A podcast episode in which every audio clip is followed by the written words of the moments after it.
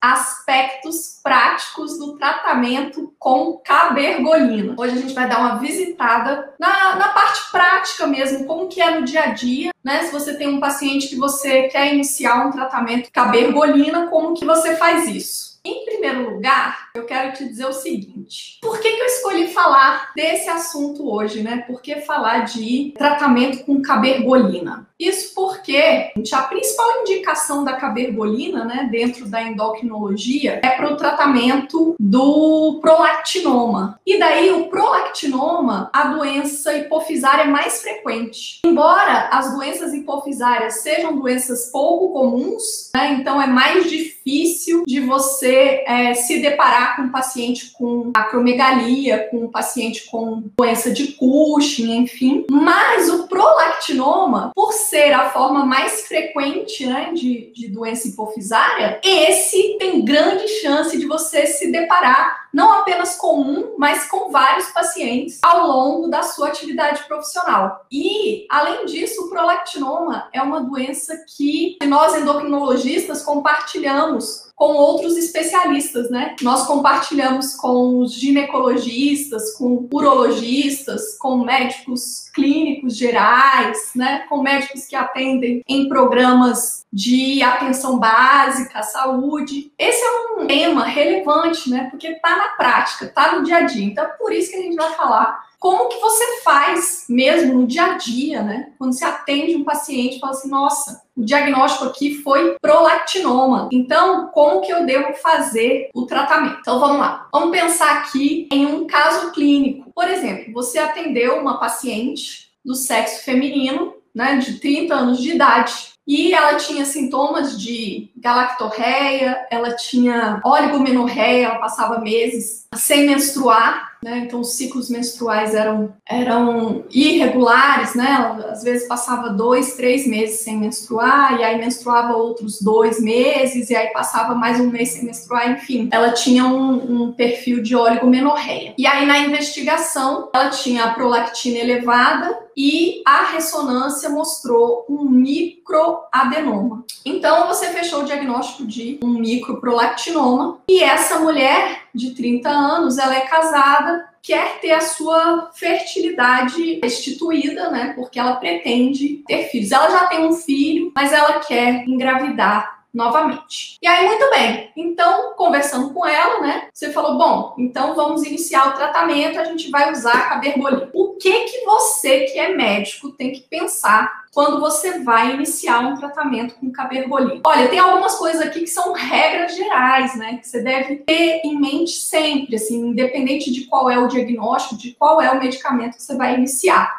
Por exemplo, você precisa conhecer, você precisa saber qual o objetivo né, do seu tratamento. Então, olha, para nossa paciente, ela tem um microprolactinoma. O que, que eu quero? Eu quero normalizar a prolactina dela. Se eu puder ter uma redução de volume tumoral ou um desaparecimento desse adenoma, isso também é bem-vindo. Muito embora eu não esteja preocupada com o risco sintomas compressivos, já que a lesão dela é pequenininha, ela tem um microprolactinoma, portanto, portanto, ela tem um adenoma menos do que um centímetro de diâmetro. O meu objetivo para essa paciente é normalizar prolactina e, com isso, restaurar a função gonadal. Eu quero acabar com a galactorreia dela, eu quero que ela volte a ciclar e menstruar regularmente. Eu também quero que ela tenha a sua fertilidade restituída. Beleza, eu posso alcançar esses objetivos com a cabergolina? Sim, a resposta é sim.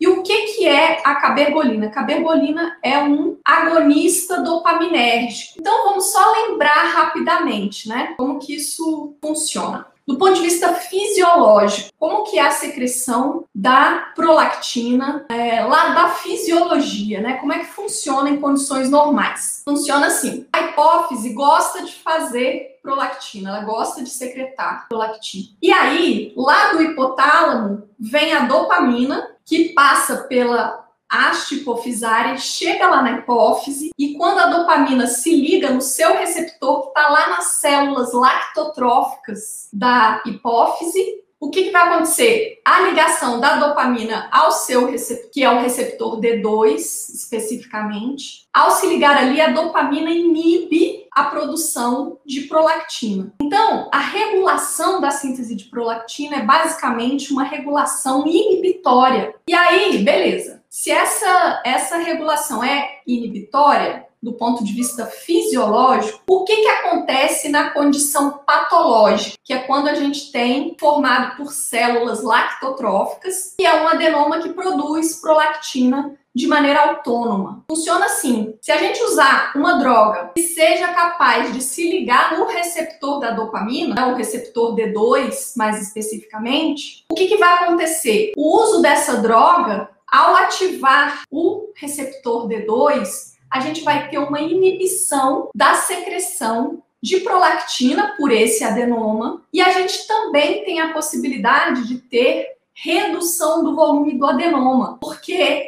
a ligação agonista no receptor D2, duas formas, né, através de duas vias. Uma via para inibir a secreção hormonal e outra via para induzir apoptose das células, morte celular e com isso redução de volume ou muitas vezes desaparecimento do tumor. Olha só que interessante, o tratamento com cabergolina é capaz prover dos dois objetivos, né? Porque ele é capaz de normalizar a prolactina e com isso restaurar a fertilidade, restaurar o eixo gonadal, né, do, paciente e também é capaz de remover o tumor. Vou usar essa palavra emprestada, né? É capaz de desaparecer com o tumor ou reduzir o volume tumoral. E aí, se você já sabe como que a, que a cabergolina age, então você sabe que ela vai atingir os objetivos que você quer. Beleza. Você quer iniciar a cabergolina e aí, além de conhecer o, o mecanismo de ação para ver se aquela droga, né, se a, a droga vai realmente tem o potencial de alcançar os objetivos que você quer, Além disso, você vai ter que ter uma certa intimidade com o remédio também, né? Então vamos lá. Uma coisa que você também precisa saber sobre a cabergolina é o seguinte: é que a gente tem altas taxas de recidiva da hiperprolactinemia após a suspensão. Então, assim, a gente já sabe disso da literatura, né? Que a cabergolina é uma droga que uma possibilidade de recorrência da doença após a suspensão que é significativa. E aí, por conta disso, o que, que a literatura traz para nós? Ela traz o seguinte, que existem fatores que são mais associados a possibilidade de recorrência. Um fator que é considerado crucial nisso daí é o fato um uso da cabergolina por um período de tempo curto. Então, se você usar a cabergolina por um período curto e suspender, chances de recidiva da hiperprolactinemia são muito altas. Por conta disso, a gente tem uma recomendação nessa área aqui, né, do, do tratamento com cabergolina, a gente tem muitas dúvidas, né? A gente não tem, assim, definições muito estanques sobre as coisas, não. Mas a gente tem recomendações, né, de acordo com aquilo que a gente tem de informação que a literatura traz. Então, embora a gente não tenha muito subsídio, tem que ser assim, ah, isso é assim. Se não for assim, não.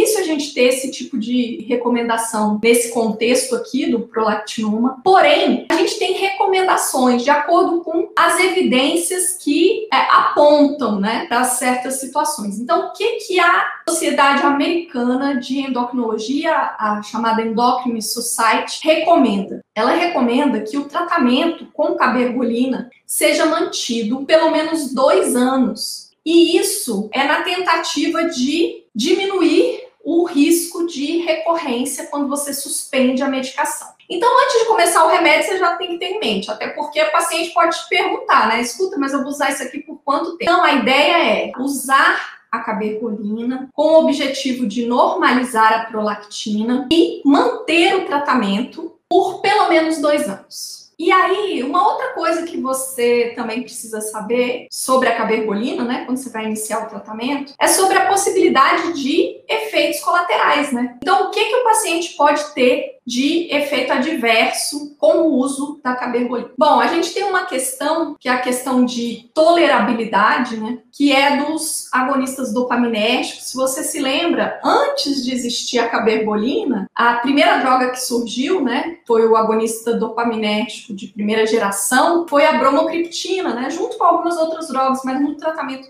do prolactinoma, bromocriptina. E depois a segunda geração, que é a cabergolina. E aí o que, que acontece? Essas drogas agonistas dopaminérgicos podem dar sintomas gastrointestinais, é, principalmente náuseas e vômitos. Também pode dar hipotensão postural, então tonturas, né? Também pode dar cefaleia, sensação de boca seca. Esses são os efeitos colaterais mais frequentes. Eles são muito mais vistos com a bromocriptina do que com a cabergolina. Porém, a cabergolina também pode levar a esses sintomas. Então, como que a gente faz para driblar esses sintomas? Se a gente já iniciar o tratamento com uma dose plena, que a gente acredita que vá controlar a hiperprolactinemia, que vai normalizar a prolactina, a gente tem mais risco do paciente apresentar efeitos colaterais. Então, uma estratégia que a gente usa é a de usar, iniciar o tratamento com doses baixas e aí a gente vai escalonando aos poucos, né, de acordo com o resultado da prolactina,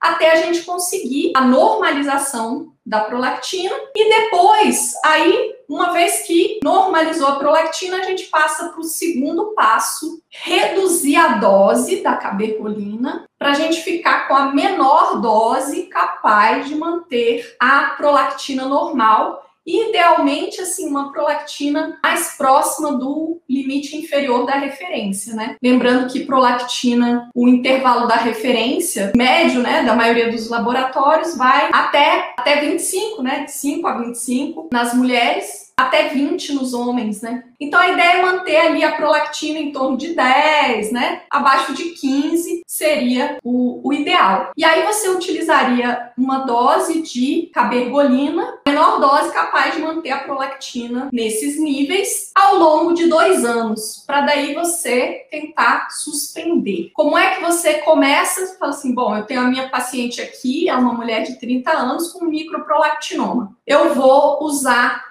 a cabergolina e qual que é a dose efetiva, né? Qual que é a dose que, que trata, que em média, né? Qual seria a dose média? Uma boa resposta, né, de microprolactinoma. Olha, em geral, o microprolactinoma, ele vai ser bem controlado, né? A hiperprolactinemia vai ser normalizada e a gente tem a chance de reduzir ou desaparecer com o tumor com doses entre 0,25 e 1 miligrama de cabergolina por semana. Lembrando que a cabergolina, em comparação com a bromocriptina, ela tem uma meia-vida mais longa. Então a gente não precisa a cabergolina diariamente, né? Ela, pra, ela normalmente é prescrita uma ou duas vezes por semana. Então, é, o comprimido é de 0,5 miligramas. De antemão, você vai pensar, ah, eu tenho uma paciente com microprolactinoma, é possível a resposta ao tratamento seja com a dois comprimidos por semana. Eventualmente, a paciente pode responder com meio comprimido por semana, que é a menor dose né, de, de cabergolina. Aliás, eventualmente, tem paciente que pode usar meio comprimido a cada 15 dias, mas assim, é, é mais exceção, né? Em geral, então, os pacientes vão responder com a dose entre meio comprimido por semana e dois comprimidos por semana. E aí você pensa, bom, então se eu já sei mais ou menos a dose que eu quero chegar, eu vou começar com uma dose pequena, por exemplo, meio comprimido na primeira semana, um comprimido na segunda semana,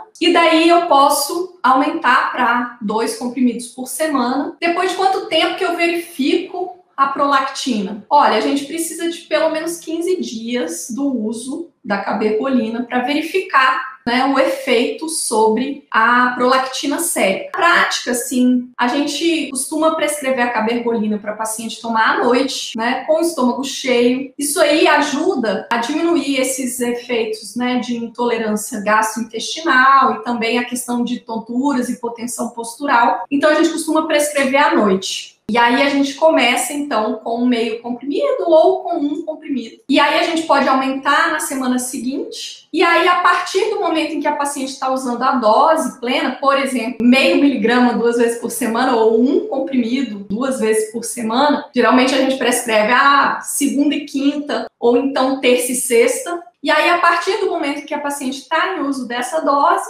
a gente vai precisar aguardar pelo menos 15 dias, né? Então, em geral, depois de a gente reavalia com a dosagem da prolactina. E aí, muito bem, prolactina normalizou, então você pode manter essa dose é, por mais um tempo e avaliando periodicamente, ou eventualmente você pode até já reduzir a dose, reavaliar para que você consiga manter né, a prolactina é, na metade inferior do intervalo da referência com a dose de, de cabergolina que você conseguir né, utilizar. Então, e aí você pode estar pensando assim, muito bem, eu já entendi essa parte da prolactina. Mas e a parte do adenoma lá na hipófise, né? Porque assim, se eu dei o, o medicamento, eu sei que ele pode desaparecer com o prolactinoma que ele pode fazer esse prolactinoma reduzir de volume. E aí, quando que eu vou poder avaliar? Olha, eu te falei aqui no início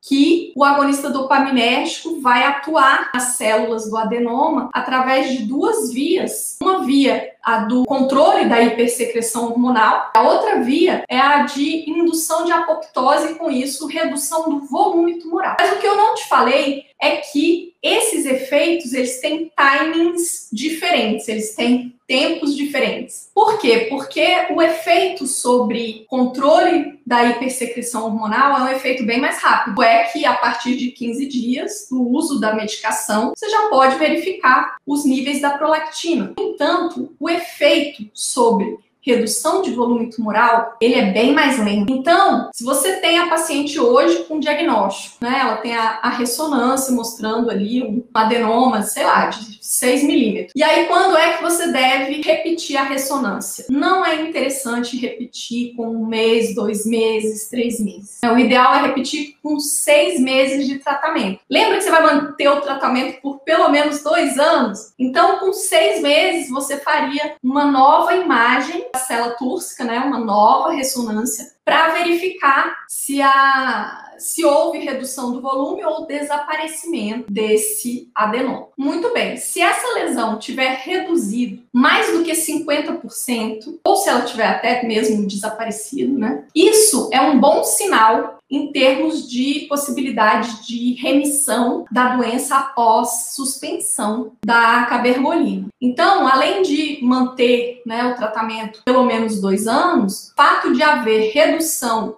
significativa, né, acima de 50% do volume tumoral, também é um critério para se considerar uma maior probabilidade de remissão. É, beleza. Então é isso. Então você acompanha assim, você inicia a cabergolina, aumenta a dose progressivamente até chegar na dose, né, que você considera que pode ser a dose ideal. E aí nessa dose, pelo menos 15 dias, você pode dosar prolactina. Com o resultado dessa prolactina, você vai fazer ajuste na medicação, né? Se a prolactina estiver normalizada, você mantém essa dose né, por mais um tempo e mais adiante, você você tenta reduzir para manter a menor dose capaz de manter essa prolactina na metade inferior da referência. Se a prolactina não tiver normalizado, você ajusta a dose, aumenta a dose né, da, da cabergolina, reavalia, enfim, até você conseguir normalizar. E a ressonância você só faz com seis meses de tratamento, porque antes disso, provavelmente, a imagem vai estar igual àquela que foi feita antes de iniciar a medicação. Beleza, tá tudo muito bom, tá tudo muito bem. Mas a nossa paciente é uma mulher de 30 anos que quer engravidar. E aí vamos supor que você já está acompanhando essa paciente, já tem, sei lá, já tem um ano. Com seis meses de tratamento, ela fez uma nova ressonância que desapareceu o microadenoma dela. E aí ela estava muito bem, muito ótima. Ela chega para você para uma consulta de reavaliação. Ela chega e fala assim, doutora, a novidade é que eu tô grávida. E aí, muito bem. Paciente engravidou, aí o que, que você vai fazer? Você vai suspender a cabergolina. Na gravidez existe um aumento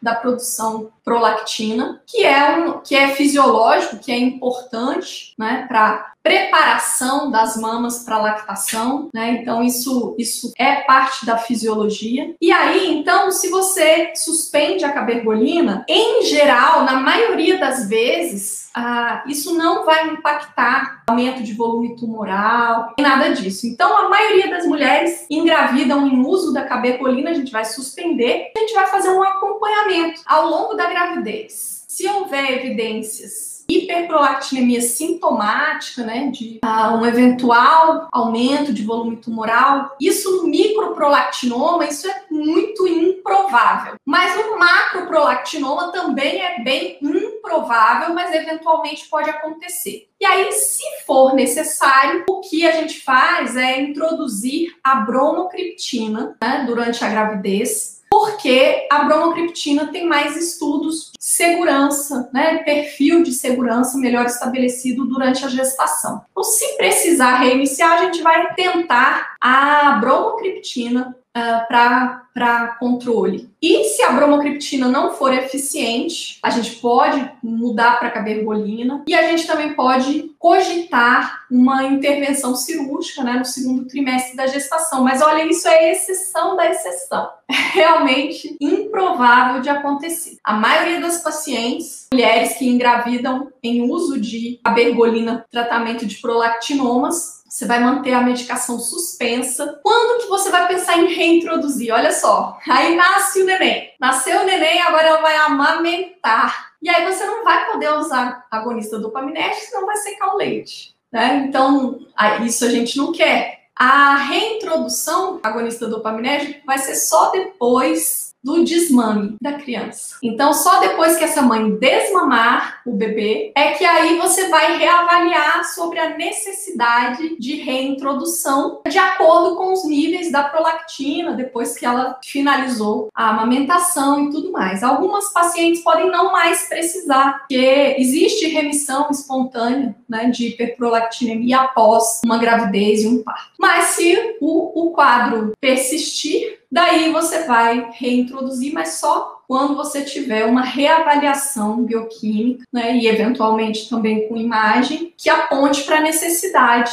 reintrodução da medicação. É, beleza, eu vou te colocar um outro cenário. Imagina que a nossa paciente aqui, de 30 anos, com microprolactinoma, usou então o tratamento com a cabergolina dois anos, e daí o que, que aconteceu? Você falou, bom, agora então é o momento de tentar suspender né, o agonista dopaminérgico para a gente ver se ela se mantém em remissão. E aí, beleza. Então, como que você faz isso? Bom, primeiro você vai reduzindo a dose gradualmente, né? Não é interessante você suspender de uma vez, a menos que ela esteja usando uma dose muito pequena. A ideia é, ah, tá tomando dois comprimidos por semana, então passa para um comprimido por semana, depois passa para meio comprimido por semana e depois suspende. Beleza. E aí, como que você deve acompanhá-la, né? Em geral, as recidivas, né, uma hiperprolactinemia que volta, é, costumam acontecer no primeiro ano após a suspensão. Então, o primeiro ano é, é, mais crítico, assim, é importante você de você acompanhar. Após alguns meses, né, da suspensão, em geral a gente aguarda dois, três meses, Aí você dosa a prolactina. Ah, a prolactina começou a subir. Aí dali a mais um mês a prolactina já se elevou novamente. O que, que você vai precisar fazer? Reintroduzir a cabergolina. Porque a paciente teve uma recidiva, né? Então tem que voltar o tratamento. E aí, nesses casos, é, tem duas possibilidades. Ou você mantém esse tratamento até a menopausa, e aí você pode me perguntar, ué, por que até a menopausa? Porque quando essa mulher entrar na menopausa, já não vai fazer mais sentido você querer restaurar o eixo gonadal dela. Por quê? Porque fisiologicamente ela já vai ter a fertilidade e a secreção de estrogênios pelos ovários é, perdida, né? Ela vai entrar em falência ovariana por conta da menopausa fisiológica então, se o seu objetivo com o uso da cabergolina é restaurar o eixo gonadal, se você der cabergolina, você não vai restaurar nada. Ou seja, a partir do momento da menopausa, você não precisa mais tratar o microprolactinoma. Então, se ela recidivou, você pode manter esse tratamento, né? Você reintroduz a cabergolina e mantém até essa mulher entrar na menopausa Ou uma outra possibilidade é a de você tentar usar por mais dois anos a cabergolina e aí tentar sus suspender novamente. Isso também é, é uma conduta possível, você pode repetir né, o processo, né, usar mais dois anos e aí tentar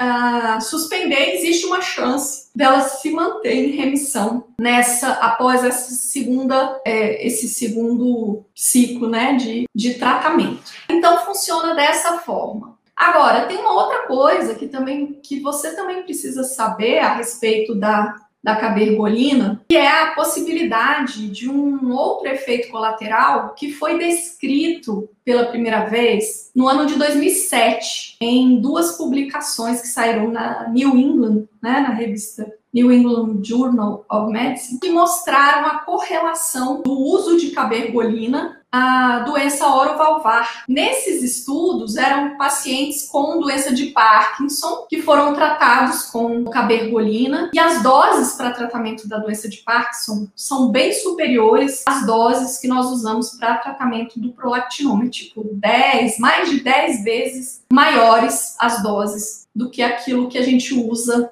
na endocrinologia. O fato é que a descoberta desse efeito, né, desse efeito colateral, ah, se suscitou né, a hipótese de que esse efeito colateral também poderia ocorrer nos pacientes com prolactinoma. E o que, que a literatura mostrou até aqui? O que a gente tem de dado da literatura é que nas doses que a gente usa para tratamento de prolactinoma, o risco de lesão orovalvar é bem baixo. Esse risco, ele, ele se torna evidente nos pacientes que são tratados com doses superiores a 2, 3 miligramas por semana de cabergolina. Então, e a lesão orovalvar que se observa nos pacientes com, com prolactinoma, a insuficiência tricúspide, né, a regurgitação tricúspide. O fato é que, a partir dessas informações da literatura, o que, que é recomendado? É recomendado assim, olha, se o seu paciente está sendo tratado com cabergolina em doses até 2 miligramas por semana, você não precisa se preocupar, porque não existe esse risco, então você não precisa fazer uma avaliação cardiológica, não precisa fazer ecocardiograma, nada disso não, porque esse risco é virtualmente inexistente. Já nos pacientes com prolactinoma que vão necessitar de doses maiores, né, em geral aqueles macroprolactinomas, lesões maiores, eventualmente podem precisar, né, de doses mais altas, cabergolina. Aí seria interessante fazer um ecocardiograma antes de iniciar o tratamento, um perfil basal do paciente e ao longo do segmento, se houver alguma manifestação clínica ou alguma, alguma suspeita, encaminhar o paciente para avaliação cardiológica sobre o eventual surgimento de insuficiência tricúspide.